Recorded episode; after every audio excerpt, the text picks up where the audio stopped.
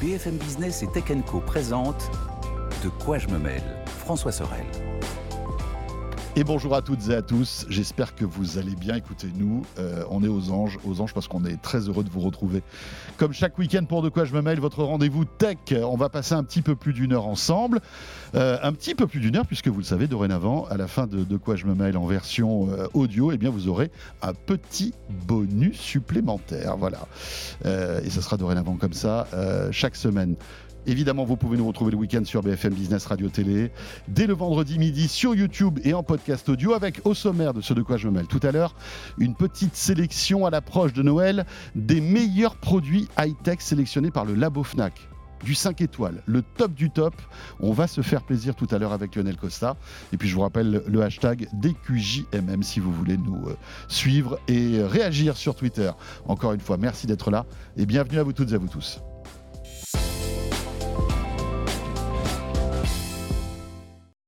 Noël approche. Anthony Morel, bonjour. Salut François. Est-ce que tu as déjà fait tes cadeaux? Écoute, je suis presque prêt. Je suis presque content. Prêt ouais, je suis fier de moi. Ah, parce que d'habitude, je suis toujours à l'arrache. Je suis tranquillou là. Bah, je, suis, je me suis dit, là, je vais essayer pour une fois de m'y prendre à l'avance. Et là, il me reste un ou deux trucs à peaufiner, mais normalement, je suis pas mal. D'accord. Ouais. Bah moi non. c'est vrai.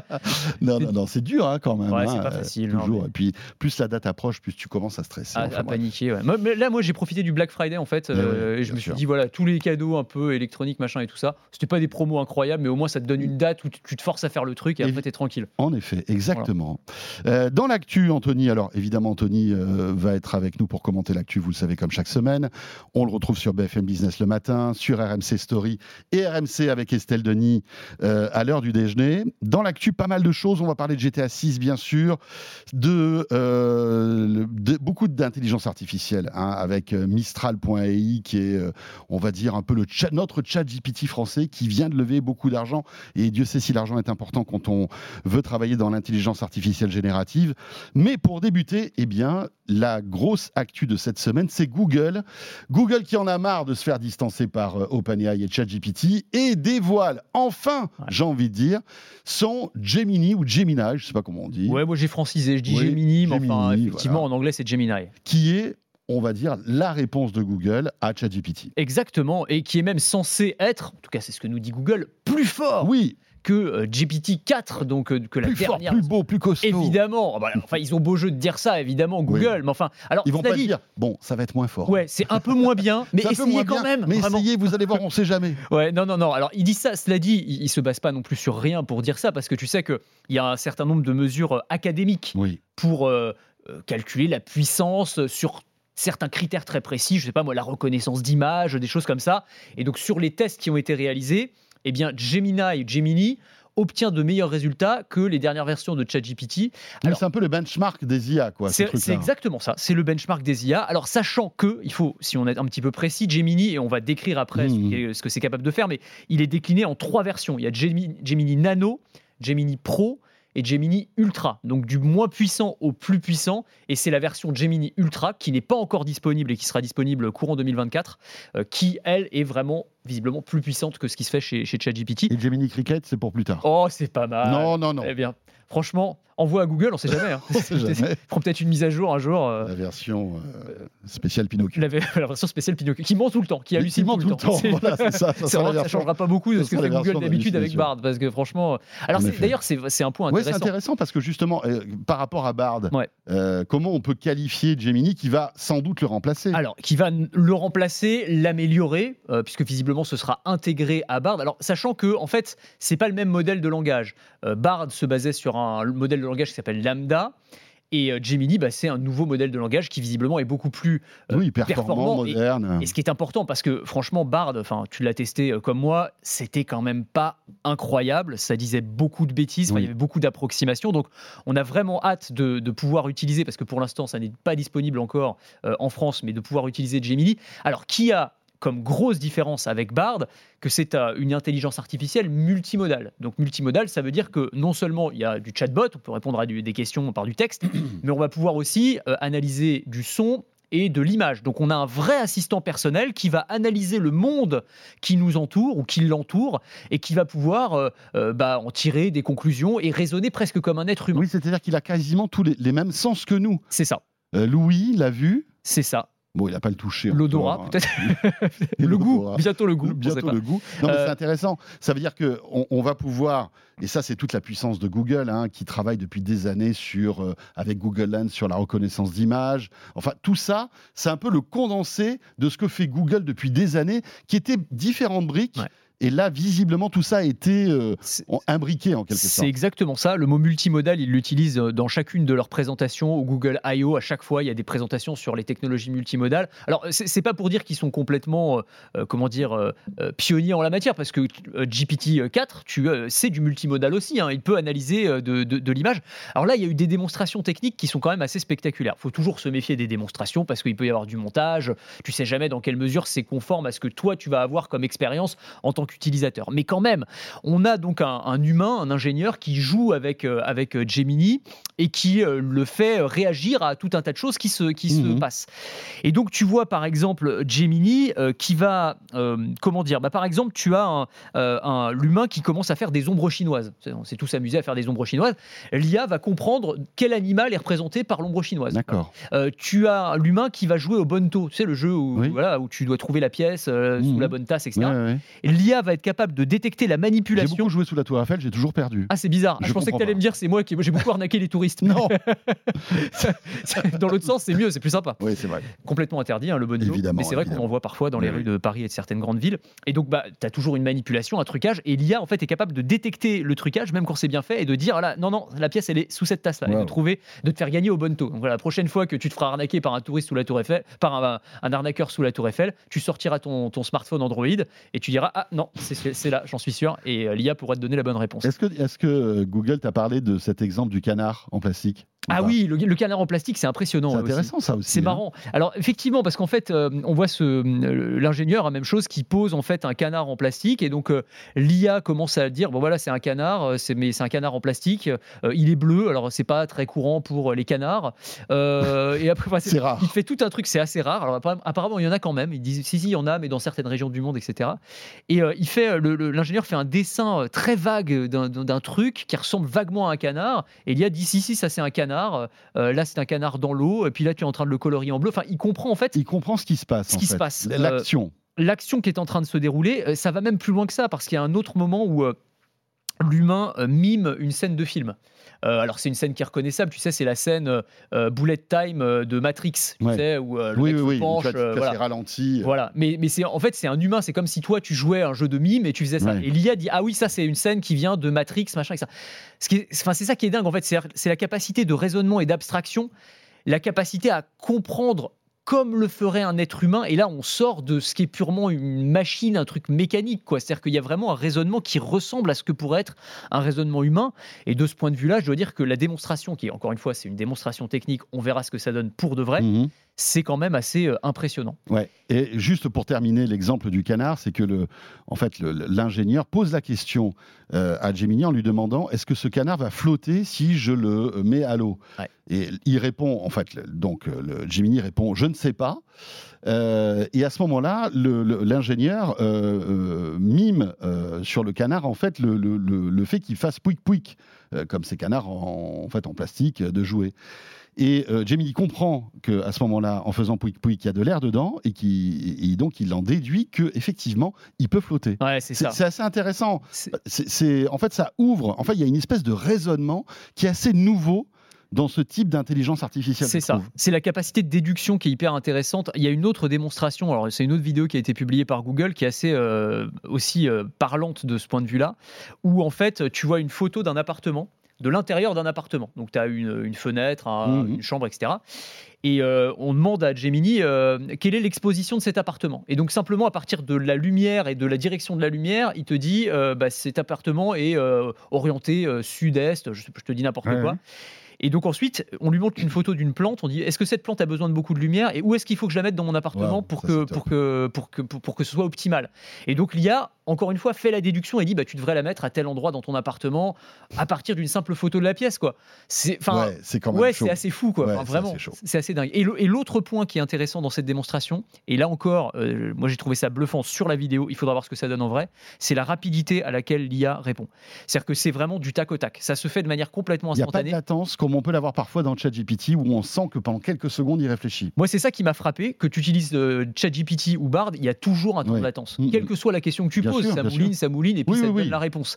Là, ça se fait comme on est en train de discuter là, du tac au tac. Parce que l'intelligence n'est pas sur le device malgré tout. C'est des, requêtes qui sont faites dans le cloud. Alors en fait, là, c'est intéressant cette question parce que ça dépendra de la version de Gemini. Nano, je crois que c'est à l'intérieur du téléphone, C'est ça. sur les pixels. Nano est faite pour s'intégrer au smartphone Android. Alors donc, il est euh, moins puissant, moins intelligent. Voilà, mais pour le coup, il est en natif, hein, il sera en tout cas intégré dans, le, dans les smartphones. Et les autres, non, effectivement, ce sera des systèmes de requêtes, mais pour le coup, il y aura plus de, plus de puissance.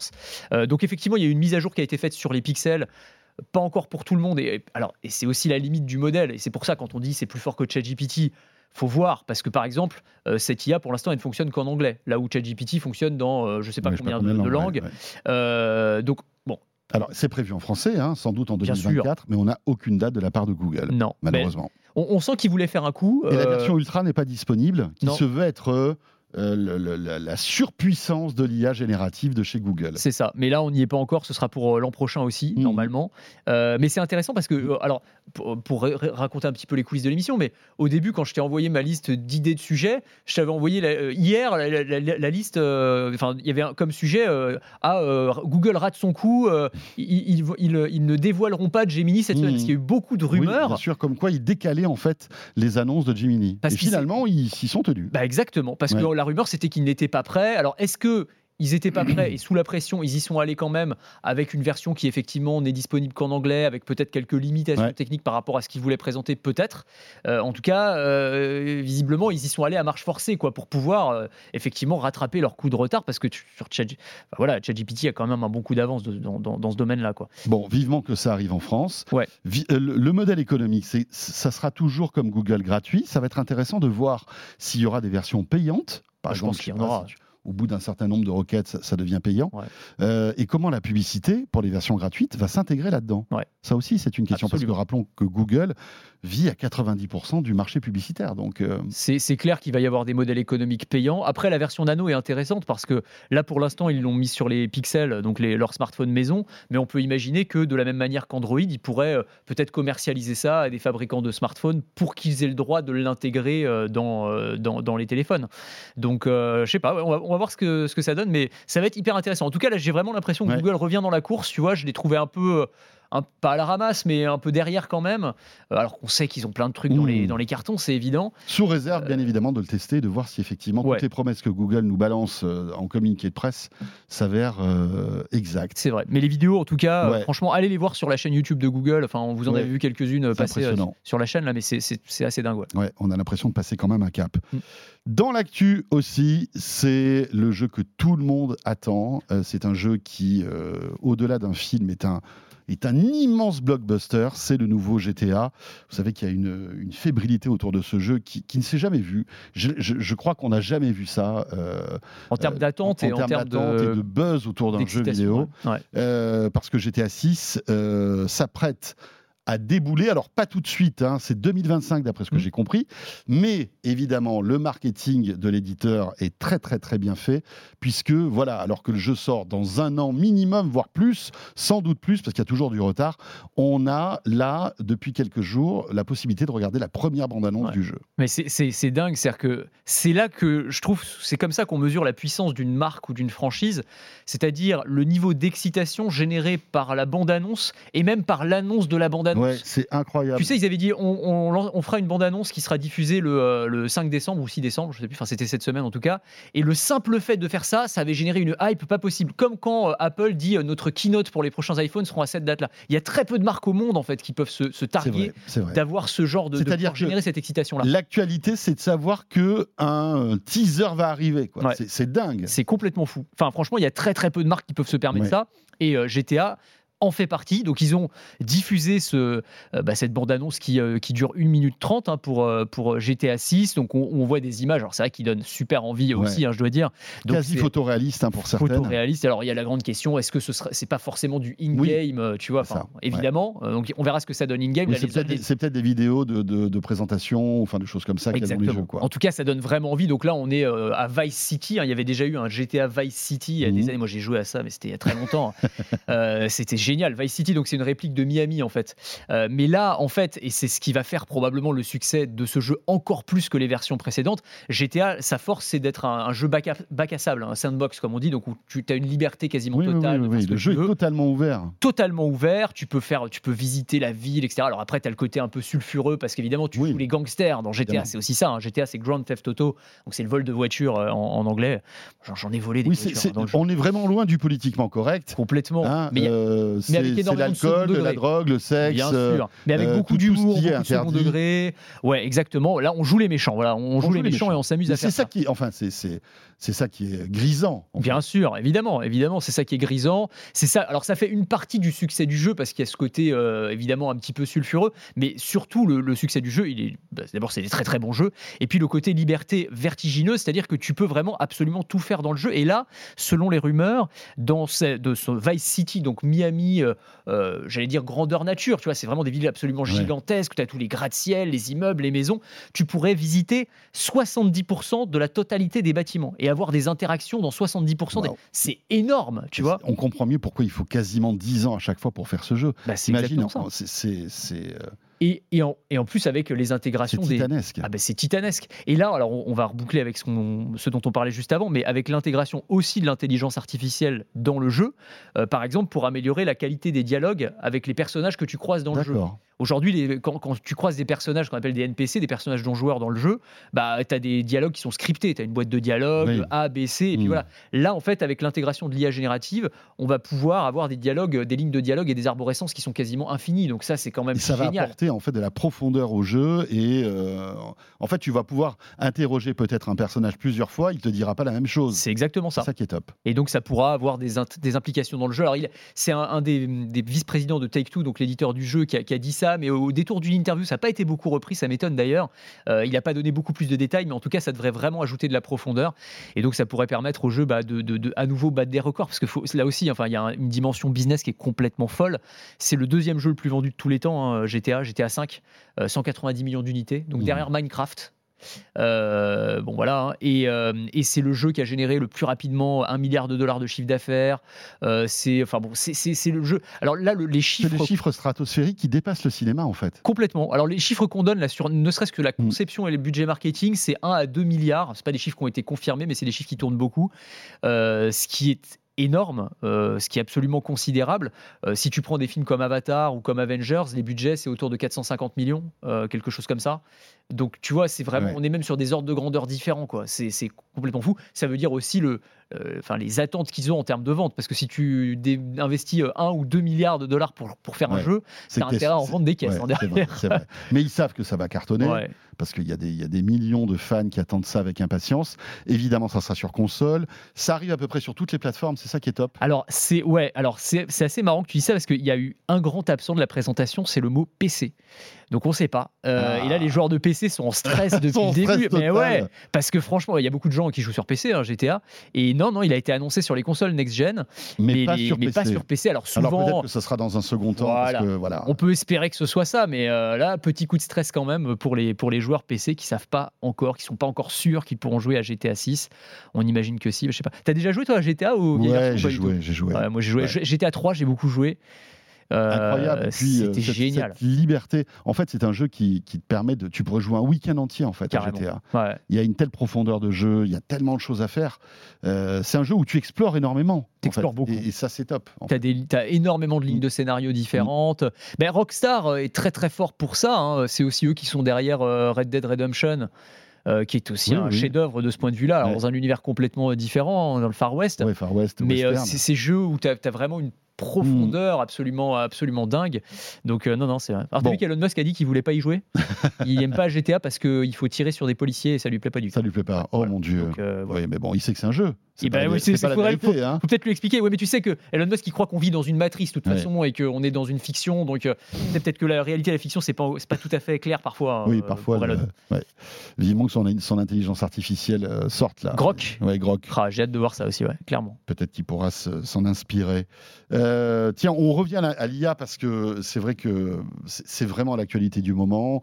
On, voit que, que- toutes les grandes compagnies se, se là-dessus.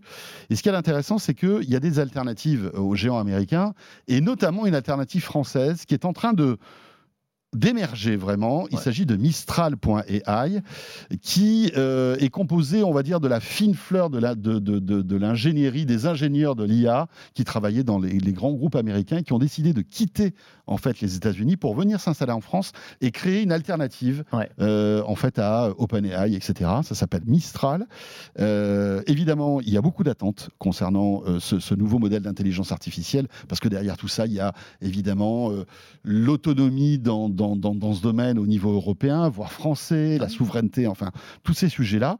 Et euh, Mistral a annoncé une bonne nouvelle cette semaine. Ils Enfin, ont annoncé. Alors, ils n'ont pas annoncé. c'est pas annoncé. hein, Mais c'est c'est des, des- des- c'est des informations de presse, de Bloomberg, en général ils sont plutôt bien informés, euh, qui expliquent que Mistral fait une nouvelle levée de fonds. Alors en fait, pour, pour vous dire, c'est c'est- ce qui est intéressant, c'est la trajectoire vraiment euh, fulgurante de cette entreprise, qui a fait une première levée de fonds il y a six mois. Euh, de 100 millions de- d'euros auprès de Xavier Niel, euh, Rodolphe Saadé, le patron de CMA euh, CGM, euh, Eric Schmidt, l'ancien patron de Google, donc des gens quand même qui pèsent un peu. Ce qui était déjà enfin, en phase d'amorçage, on va pas entrer dans les détails techniques, bon là c'est un peu BFM Business, mais en tout cas c'est- vraiment impressionnant quoi, ce qu'ils ont fait sur la promesse d'effectivement avoir une alternative française à ChatGPT. Et là, six mois plus tard, nouvelle levée de fonds, 450 millions, donc sur la base d'une valo à 2 milliards, c'est enfin c'est énorme quoi. Enfin, c'est-à-dire qu'on on aurait une première licorne française dans le domaine de l'intelligence artificielle. c'est.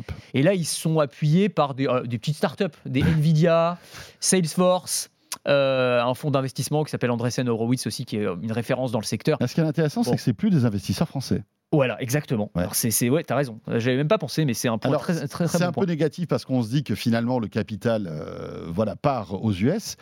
Mais d'un côté, c'est plutôt positif parce que si Nvidia investit là-dedans, c'est qu'ils ont.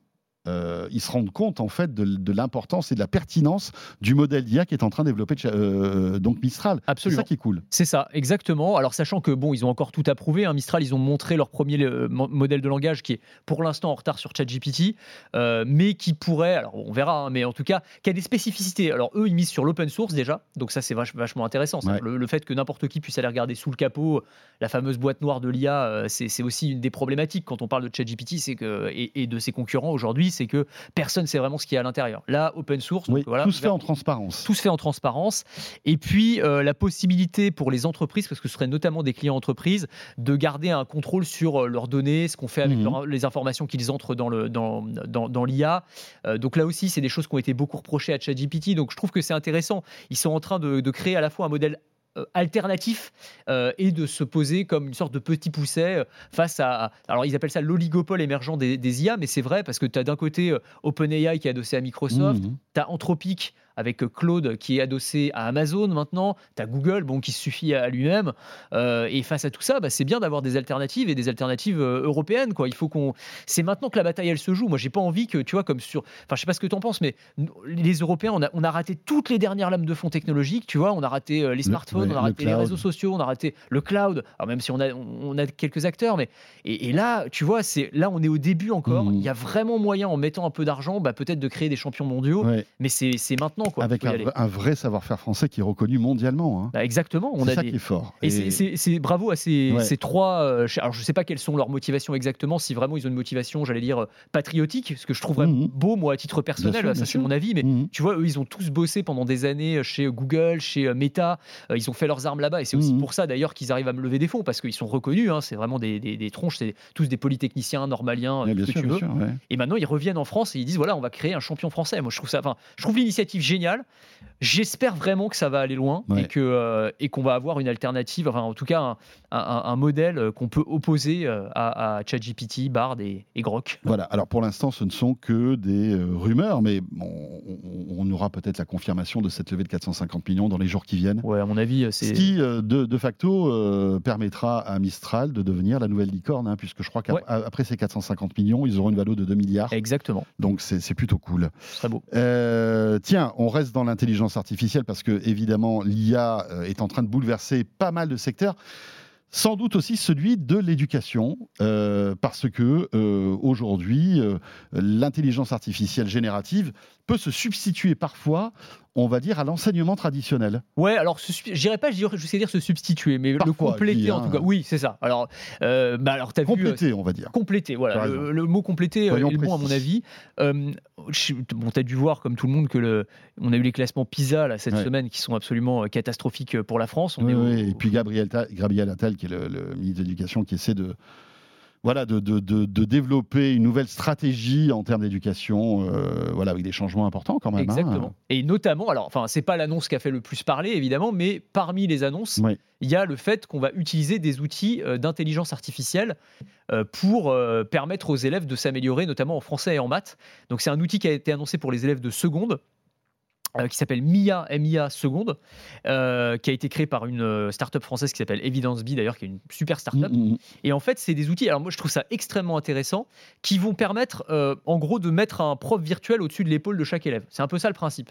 C'est-à-dire que concrètement, tu vas télécharger euh, l'application. On va te proposer des problèmes de maths donc pour tester ton niveau, voir où tu en es, où est-ce que tu as des lacunes. Et en fait, ensuite, on va te proposer des exercices qui vont être faits sur mesure pour toi. En Par fonction- rapport à ton niveau par rapport et à tes niveau. faiblesses. Exactement. On va analyser tes lacunes, où est-ce que ton raisonnement bloque, et en fonction de ça, ça va être vraiment du, euh, de la haute couture, parce qu'on Ouais, va le faire vraiment ajuster pour ta personnalité, la façon dont fonctionne ton cerveau. Si l'exercice est trop dur et que tu n'y arrives pas, on va t'en proposer un tout petit peu plus facile. Si tu y arrives, un tout petit peu plus difficile. Donc Ouais, tu es toujours dans une zone de tension. Et en fait, on va dire, le cheminement va être différent pour chaque personne, mais à la fin, tu vas avoir l'acquisition d'un savoir. Et donc, ça permet en fait de faire bah, ce que le prof ne peut pas faire. Il peut pas faire du sur-mesure avec Mmh. 30 élèves dans sa classe. C'est- très, très compliqué. Et donc, bah, je trouve que c'est en fait des outils qui sont extrêmement intéressants. Donc, ça fonctionne pour les maths. Tu as des outils pour le français, tu as des outils pour la lecture. Un outil qui s'appelle Lalilo, qui est déjà utilisé par exemple en primaire, je crois. Euh, tout ça, ça se base sur une technologie. Alors, on appelle ça le adaptive learning. Donc, c'est l'éducation ou Mhm. l'apprentissage adaptatif, qui est un truc qui vient des États-Unis, qui est utilisé depuis 15 ans. On pourrait se dire, euh, c'est du gadget, euh, tu vois, c'est un truc, ouais, c'est pas ça qui va rendre les élèves meilleurs, peut-être. Enfin, tu vois, il n'y a pas non plus de solution miracle. Mais quand on regarde euh, le haut du classement PISA, donc les pays Singapour, l'Estonie, eh ben, c'est des pays qui utilisent en fait ces technologies depuis des années. Alors peut-être que c'est pas la seule chose qui explique leur succès, Ouais, mais, c'est- c'est sans doute vois. une recette globale avec comme accompagnement, entre autres, parmi d'autres, Ouais. euh, ce type de, ce type de, de- de soft. moi je trouve qu'en tout cas ça peut nous interpeller et ça, ça fait pas de mal, tu vois, au Mhm. milieu de tout le reste. euh, je trouve que c'est plutôt intéressant d'intégrer ce, ce genre d'outils. Euh, alors après, je sais pas comment les profs vont le prendre. Est-ce que certains sont peut-être plus ou moins réceptifs aussi, tu vois, au côté technologique? Certains vont dire Oh, on n'a pas besoin de ce, ce truc-là et tout. Enfin, moi, j'ai pas mal d'espoir par rapport à ça. Je suis pas sûr que ça suffise à, à renverser la table et à, et à faire Oui, de, oui, de nul en des Einstein, Il y a faire que des Einstein partout, Évidemment. mais en tout cas, euh, c'est à tester. Euh, et évidemment, on n'est qu'au début hein, de tout ça. hein. On peut imaginer que bientôt, euh, toutes les matières pourront être, on va dire, distillées comme ça grâce à cette IA. C'est ça qui est formidable. Et je trouve que ce qui est intéressant aussi, c'est un peu le changement de position par rapport à l'IA. C'est-à-dire que quand euh, ChatGPT est arrivé, je sais pas si tu te souviens, Oui, il y mais avait, il y avait une, une- une espèce de, de tension de Ouais. la part de- du corps enseignant euh, sur clair. ces sujets. Bah, L'une des premières applications euh, dont on a parlé, y compris Ouais. dans les médias, tu sais, c'était les cas de triche. euh, Sur les devoirs. les devoirs, et c'est vrai, c'est un outil de triche incroyable, hein, ChatGPT, il n'y a pas de souci, mais on peut aussi le voir. On peut aussi voir le verre d'eau à moitié plein et voir les trucs hyper positifs qu'on va Mhm. pouvoir faire grâce à ça, c'est-à-dire euh, le côté euh, complètement euh, assez égalitaire aussi, le- la, la- la- la possibilité pour un élève, par exemple, tiens en langue, moi j'ai testé un truc qui s'appelle, euh, c'est Jimglish, c'est un, outil français aussi. Qui existe depuis très longtemps, Jim Glitch. Et ben alors, ils ont, en tout cas, ils ont, ils ont créé une, euh, Oui, oui, mais ils l'ont fait évoluer. à la sauce IA, tu vois, Mhm. et en fait, tu peux discuter en langage naturel avec, euh, comme si tu étais en train de discuter avec un, Mhm. un anglais, un japonais, un chinois. Ouais, c'est top. Euh, c'est comme si tu faisais un voyage scolaire, tu vois. Enfin, dire, tout le monde n'a pas les moyens de se payer un voyage scolaire ou un prof particulier. Là, tu vas avoir cet outil-là. Alors après, il faut vouloir y avoir accès, mais en tout cas, tu as ça à portée de ta poche. C'est quand même dingue.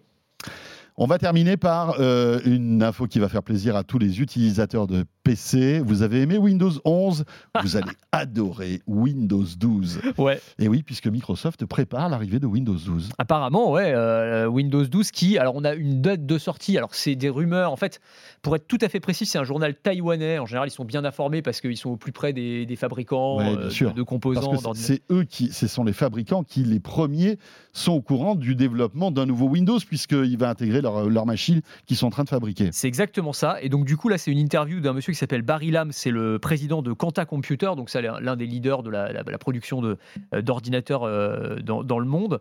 Et, euh, et au détour d'une phrase, je sais pas si ça lui a échappé ou s'il a fait exprès, mais euh, il déclare euh, l'été prochain quand Microsoft lancera une nouvelle génération de système d'exploitation Windows. Waouh Peut-être qu'il s'est fait derrière, mais déchiré par euh, la com de Microsoft. hein. Satya Nadella l'a appelé, il lui a dit Tu sais quoi? Oui, bonjour. Euh, euh, Bonjour. Barry, euh, on a deux, j'ai deux trois Ouais. à te, à te dire, Euh, mais en tout cas voilà, il laisse entendre que le Windows 12 pourrait arriver euh, donc dès l'an prochain, euh, qui va être un vrai enjeu pour Microsoft parce que Windows 11, on en avait beaucoup parlé en amont. Je sais pas si tu te souviens, on, avait- on disait ah ça va être mise à jour majeure, Mhm. la plus grosse mise à jour depuis des années, et en fait ça prend pas tant que ça en fait quand tu regardes dans les chiffres, ben il y a assez peu de gens en proportion si tu veux qui sont passés de Windows 10 à Windows 11, donc c'est un peu décevant de ce point de vue là, et donc là cette nouvelle, alors euh, à ton avis, quel va être le point fort de Windows 12 Oh là là, à mon avis, on va en bouffer de l'IA.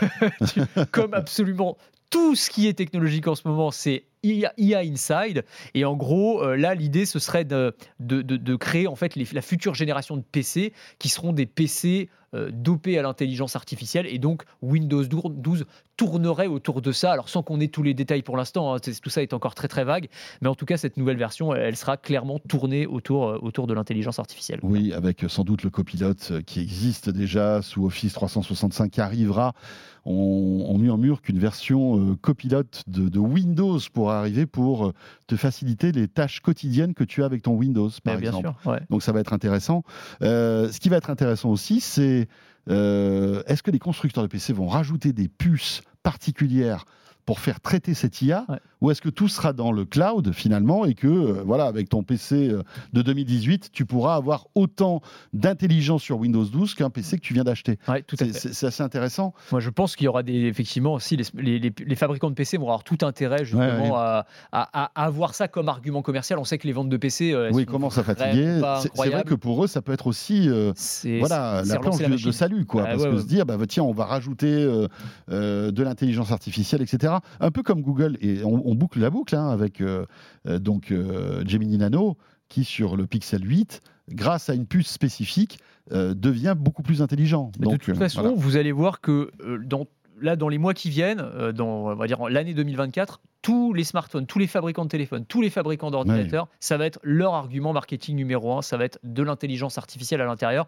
Des fois, ce sera complètement bullshit, ça vaudra rien et il y aura quasiment rien. Mais en tout cas, ils vont se mettre ce- ce- ce- cet argument commercial là à toutes les sauces parce qu'effectivement, aujourd'hui, c'est ce qui fait vendre. Et pour les PC qui sont complètement en berne, hein, les ventes après le Covid et où il y a eu une vague d'équipements avec le télétravail, etc. Mhm. C'est complètement cassé la figure. Et là, c'est l'occasion pour eux de se refaire la cerise, euh, si tu me passes l'expression. Ouais, c'est clair. Euh, c'est notamment Samsung. hein. On murmure que le prochain Galaxy S24, qui devrait être annoncé après le CES, euh, miserait tout sur l'IA. Ouais. Voilà. Euh, et, et donc, qu'est-ce que ça veut dire? Est-ce que ça veut dire que euh, le, le système d'exploitation qui est collé à Android, fabriqué par Samsung, va rajouter de l'IA Est-ce que Samsung va lancer sa propre IA Euh, Parce que c'est quand même un géant, tu vois, euh, du smartphone. Ils peuvent pas rester à côté de, de cette vague.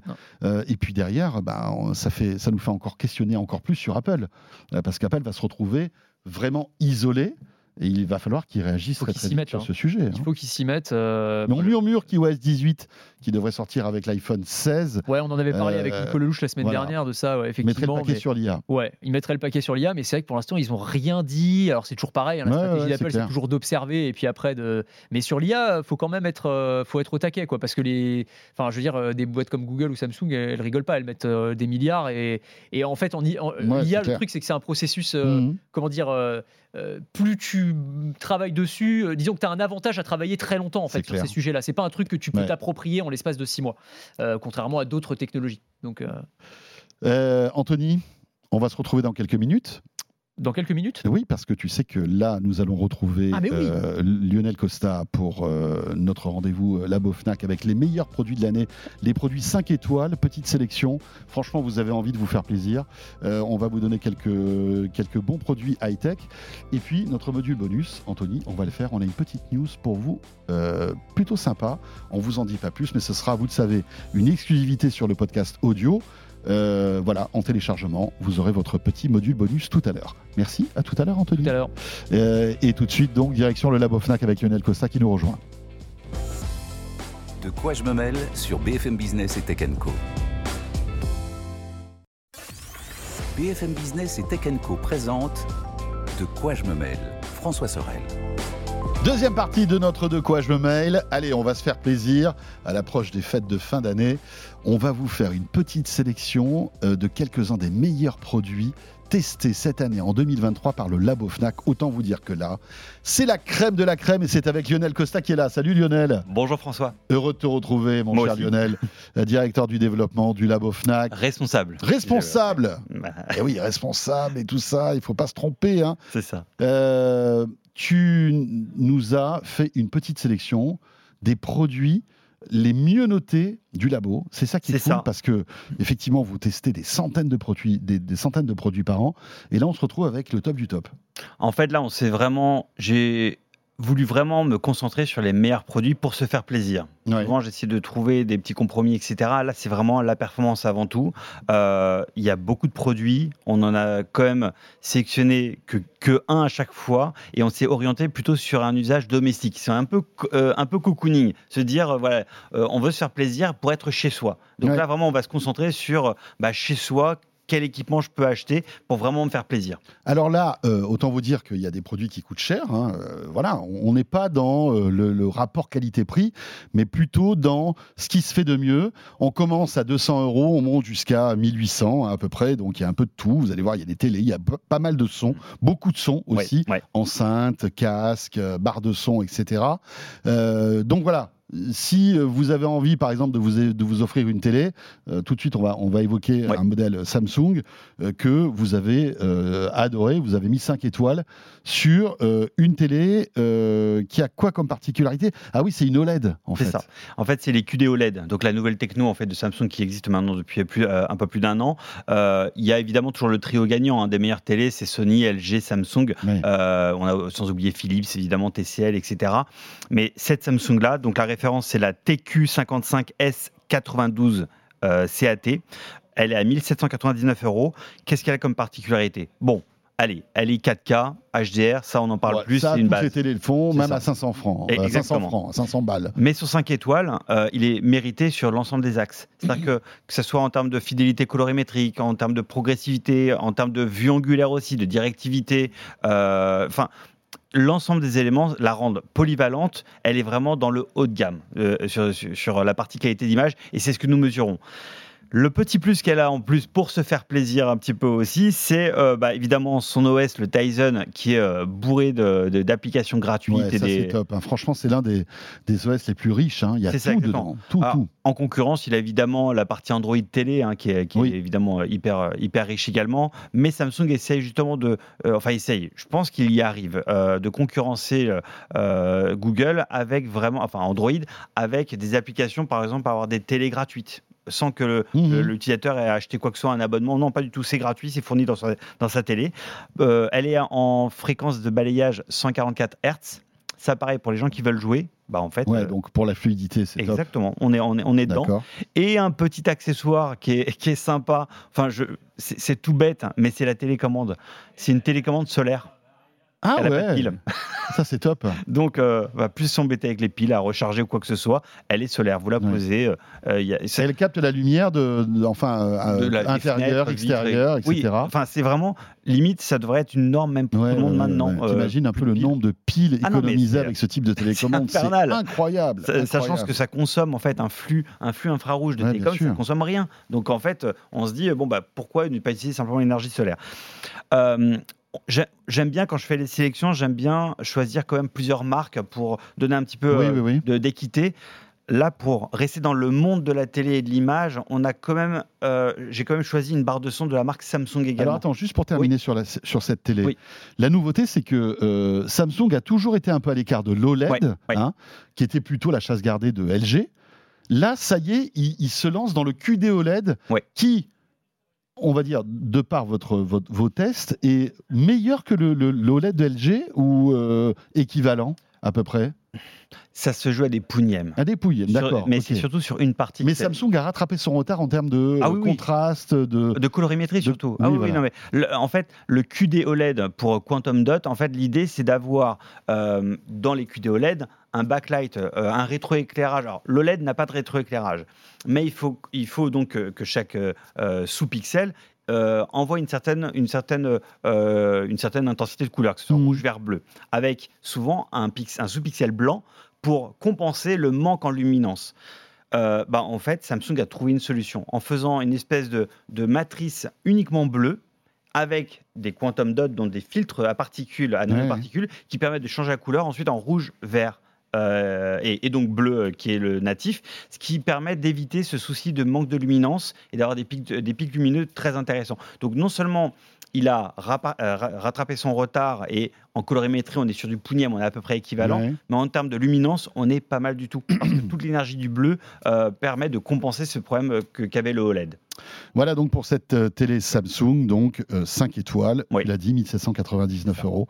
Il y a peut-être des, réductions, des choses comme ça, non alors, Le Black Friday est terminé. Le Black Friday est terminé. Là, on arrive sur la fin d'année. Il y aura peut-être des petites opérations.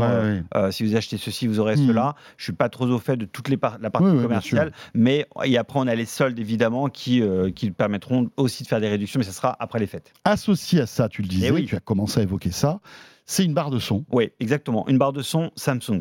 Je ne suis pas un grand fan des écosystèmes monomarques, un peu propriétaires, un peu fermés. Euh, J'aime pas trop cet enfermement-là. Mais là, pour le coup, il y a une vraie, une vraie valeur ajoutée. La Samsung HWQ990C, elle est à 1499 euros. Ah ouais, pas donné. Hein. C'est quand même une barre de son. Fait plaisir. Hein. On se fait ah plaisir. Et en fait, c'est une barre de son qui n'est pas euh, monoproduit. Elle a évidemment les deux enceintes arrière et le caisson de basse. Ok. Mais c'est une euh, une véritable, enfin, c'est presque un home cinéma à elle toute seule. Euh, elle a l'intérêt euh, de, d'être complètement couplée au contenu qui va être sur diffusé sur l'écran télé. Et grâce à une techno qui s'appelle le Q-Symphony de chez Samsung, c'est pour ça que je parle d'écosystème un peu mhm. propriétaire, le Q-Symphony de Samsung permet de synchroniser non seulement la barre de son, évidemment ses, ses satellites et son caisson de basse, mais aussi les haut-parleurs de la télé. C'est tout bête en fait, mais si j'ai. En fait, le haut-parleur de la télé deviennent une voix centrale, c'est ça? Alors, une voix centrale sur certaines fréquences, les voix par exemple. D'accord. Et surtout, on va pouvoir presque localiser la source du son. Si, si quelqu'un parle en haut à gauche de mon écran, je vais avoir l'impression que le son vient de là, d'un haut-parleur qui est là. Donc, euh, c'est Vraiment c'est un super 5 points, quoi. Bah, en fait, c'est même, ils annoncent même un 11. En fait, c'est Mais oui, parce qu'évidemment, la barre de son envoie aussi des sons un petit peu en, mode. Donc c'est compatible Dolby Atmos, j'imagine. Exactement. C'est compatible Dolby Atmos. Donc il y a une espèce de, de, sonorisation euh, globale, une spatialisation du son qui est complète. Et quand on a une télé Samsung, ça permet d'avoir en plus vraiment l'ensemble de l'optimisation sonore que Samsung prévoit. Donc euh, voilà, ah, bon, euh, eux, voilà, ils annoncent un 11.1.4. D'accord. Euh, Mais malgré tout, quand c'est passé dans votre labo, vous estimez que c'est l'une des meilleures barres de son du moment Ouais, euh, pour rappel, nous, en chambre anéchoïque, en chambre acoustique, on, ne teste les produits que en mode stéréo. Voix gauche, voix gauche, voix droite. pourquoi? Parce qu'évidemment, on ne, on ne peut pas mettre en place hmm. les, rebonds. mais uniquement là-dessus, donc on a vraiment le potentiel pur des haut-parleurs. C'est une 5 étoiles. La réponse en fréquence est nickel. C'est intéressant parce que Samsung n'a pas été. Enfin, c'était pas une marque référence en termes de son. Ah, ils, ont monté. Ils ont monté, bah mais maintenant ils arrivent.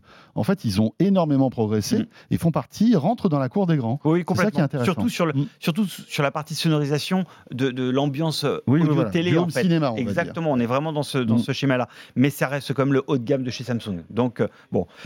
Pour, pour les si on se prend la télé plus la barre de son, euh, voilà. c'est un joli ticket quand même. Mais je ne hein. peux pas m'empêcher quand même de proposer une autre barre de son qui est pour nous une petite pépite, euh, qui par contre elle est à moins de 200 euros. Elle est à 199 euros. C'est la Denon. Ah, ça c'est beaucoup plus abordable. mais oui, alors, si on veut se faire plaisir avec la télé, mais sur la partie barre de son, on veut euh, quand même y aller un peu plus mollo. Il y a la Denon DHT S316. Elle est à 199,99 euros je veux pas trop parler de rapport qualité-prix, je parle d'abord de qualité. C'est une 5 étoiles. À ce prix-là, c'est une 5 étoiles. Elle a quand même un caisson de basse, elle n'a pas les satellites. Mm. Donc au niveau spatialisation du son, on aura une, une, une, impa- une- une impression de- de- d'immersion sonore peut-être moindre par rapport à la Samsung, mais on est sur quelque chose de très haute qualité en termes de, en termes de fidélité euh, de son dans les graves, dans les médiums, dans les aigus. On n'a pas l'écosystème euh, classique de Samsung, mais on est quand même sur quelque chose On n'est pas en Dolby Atmos, hein, d'après ce que je vois là. C'est du Dolby Digital ou du ça. DTS. Exactement, c'est-à-dire qu'on n'a pas du tout les mêmes euh, technologies de haut-parleurs qui vont diffuser du rebond Hmm. acoustique de tous les côtés. Voilà. On n'est pas dans plus cette simple, immersion. on va C'est plus simple, c'est plus Mais c'est standard, efficace. mais voilà.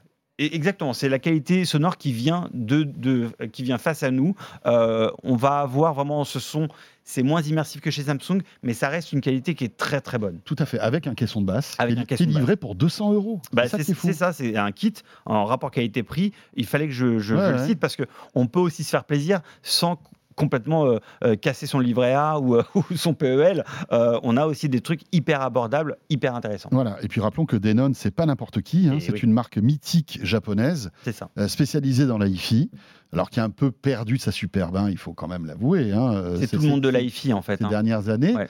mais qui reste une marque très respectée euh, Ah oui. auprès des audiophiles. Donc Oui. voilà, c'est pas, euh, c'est- une marque sérieuse. quoi. Et, et pour une, barre de, son- une simple barre de son, même s'il y a un question de basse, euh, je voudrais donner comme cette info, on l'a mesuré à 90 98 décibels à 100 Hz, donc dans les graves. Mhm. 98 décibels. Donc euh, Alors moi, ça me dit rien, mais c'est Ah, bien. bah, Alors, en fait, il faut, ima- faut imaginer euh, que dès qu'on atteint les, euh, on atteint les 100 décibels, c'est très très fort et on peut sonoriser une pièce de 50-60 mètres carrés assez facilement. Sans problème. Là, c'est juste une barre de son oui, c'est ça. qui fait 98 dé- décibels. C'est assez énorme. Donc, on a. Et, et à bonne qualité. hein, parce que Mhm. quand on, on relève ce niveau de puissance, c'est à une Oui, il ne faut pas qu'il y ait de distorsion, etc. Exactement, c'est pas une saturation totale.